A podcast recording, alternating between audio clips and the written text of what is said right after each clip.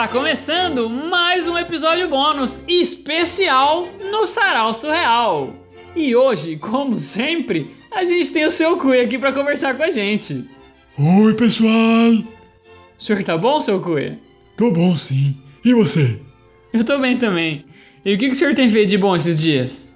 Ah, eu não faço mais muita coisa não, Lucas. Já fiz muita coisa, né? Hoje em dia eu só descanso.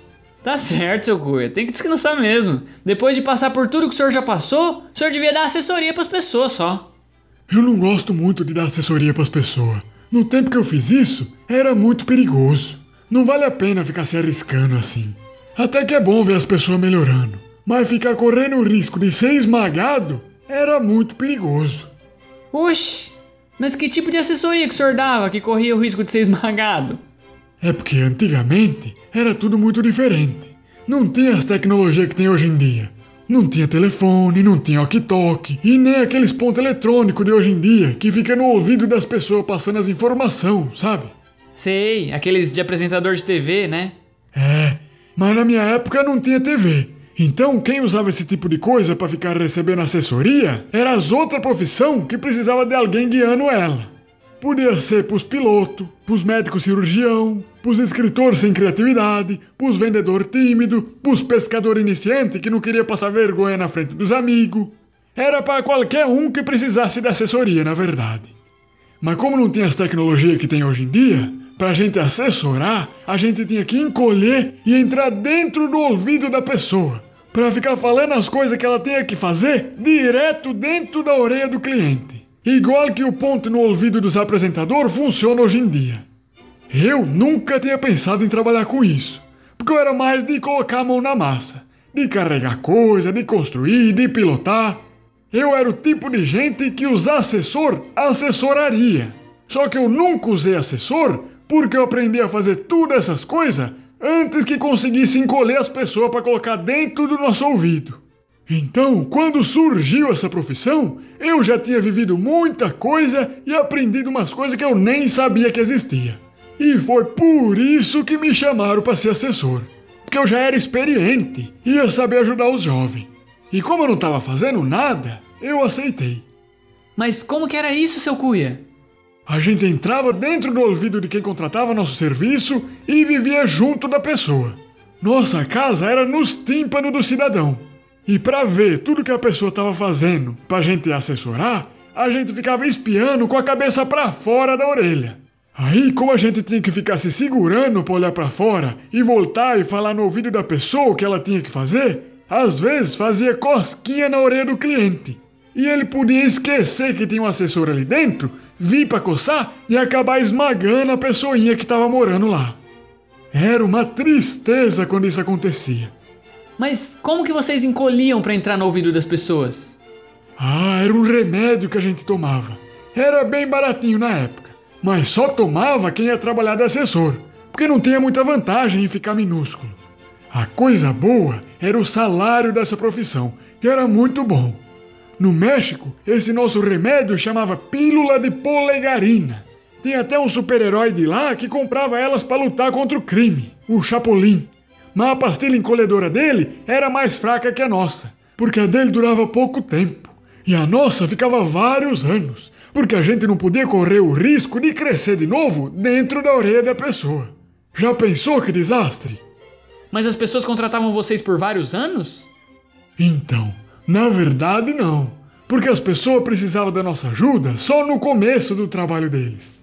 Depois que eles aprendiam como fazer, eles liberavam a gente e a gente ia ajudar outra pessoa com outra profissão.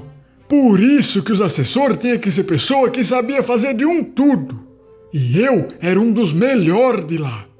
Só que, como a tecnologia evoluiu muito rápido, já logo depois de um tempo que tinha surgido essa pastilha encolhedora, surgiu o rádio e o telefone. Aí ninguém mais queria encolher para falar no ouvido das pessoas, se dava para falar pelo telefone direto dentro da orelha de quem precisava. Pra que que os assessores iam continuar encolhendo e vivendo pequenininho durante vários anos, não é verdade? Não tinha motivo. Só que o problema é que já tinha um monte de gente minúscula no mundo nessa hora. E a gente teve que se virar para viver os anos que restava até a gente crescer de novo. E aí? A nossa sorte é que as pessoas que estavam minúscula eram as pessoas mais experientes em todas as áreas. Porque a gente que assessorava tudo as pessoas grandes. A gente se juntou e construiu uma cidade perfeita, linda. Todo mundo sabia tudo sobre todas as profissões. Construímos carro elétrico pequenininho, usina de energia solar, e o melhor era que comida não faltava, porque as comidas que a gente plantava era gigante pra gente. Uma cenoura dava para alimentar a cidade inteira. Uma melancia, então, era comida para três dias. A gente chegou a propor na ONU que se a gente encolhesse todo mundo no mundo, ia ter espaço e comida para o mundo todo. Eles ficaram com medo no começo, mas acabaram concordando no final. Aí, a fábrica das pastilhas encolhedoras aumentaram a produção para ter pastilha para todo mundo e para fazer uma pastilha que durasse para a vida toda. Aí, depois de um ano, já estava todo mundo diminuído. Só que o problema foi que a fábrica das pastilhas encolhedoras jogava o lixo deles no mar e a fumaça no céu. E isso acabou fazendo o planeta diminuir também. Aí, no final desse um ano, quando todo mundo encolheu, a Terra encolheu também. E aí ficou tudo como já era, só que tudo de um tamanho menor. O senhor tá dizendo que a gente tá encolhido agora? Sim, você não vê na escola que o Sol é gigante perto da Terra? É porque a Terra foi encolhida. Antigamente era tudo muito maior. Vênus, que é o planeta mais perto aqui, ficava na mesma distância que a Lua fica hoje em dia. Depois que a gente encolheu, que Vênus ficou mais longe. Minha nossa, seu cuia! E por que que não fizeram tudo crescer de novo? Porque não ia mudar nada, né? Encolheu as pessoas, encolheu o mundo, encolheu tudo. Ficou igual que já tava, só que menor. Que doideira!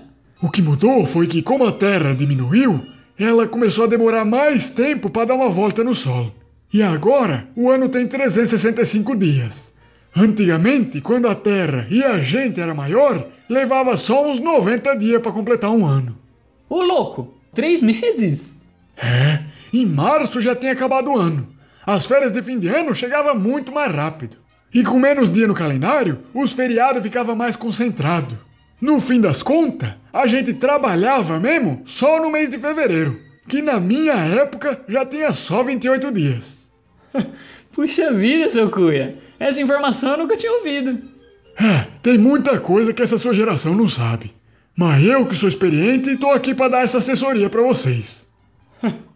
Então, termina o episódio de hoje com um recado que o senhor dava para as pessoas que o senhor assessorava antigamente. Uma coisa que eu falava muito no ouvido das pessoas era: não engole a semente da melancia, porque quando ela brotar dentro de você, todo mundo vai achar que você tá grávido.